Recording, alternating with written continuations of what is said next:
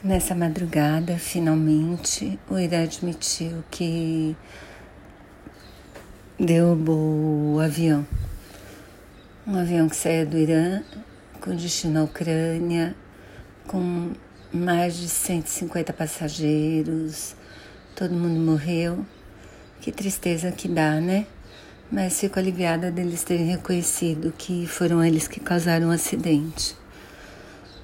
Muito triste tanta gente morta, tanta tristeza nas famílias, tanta tristeza no mundo, né?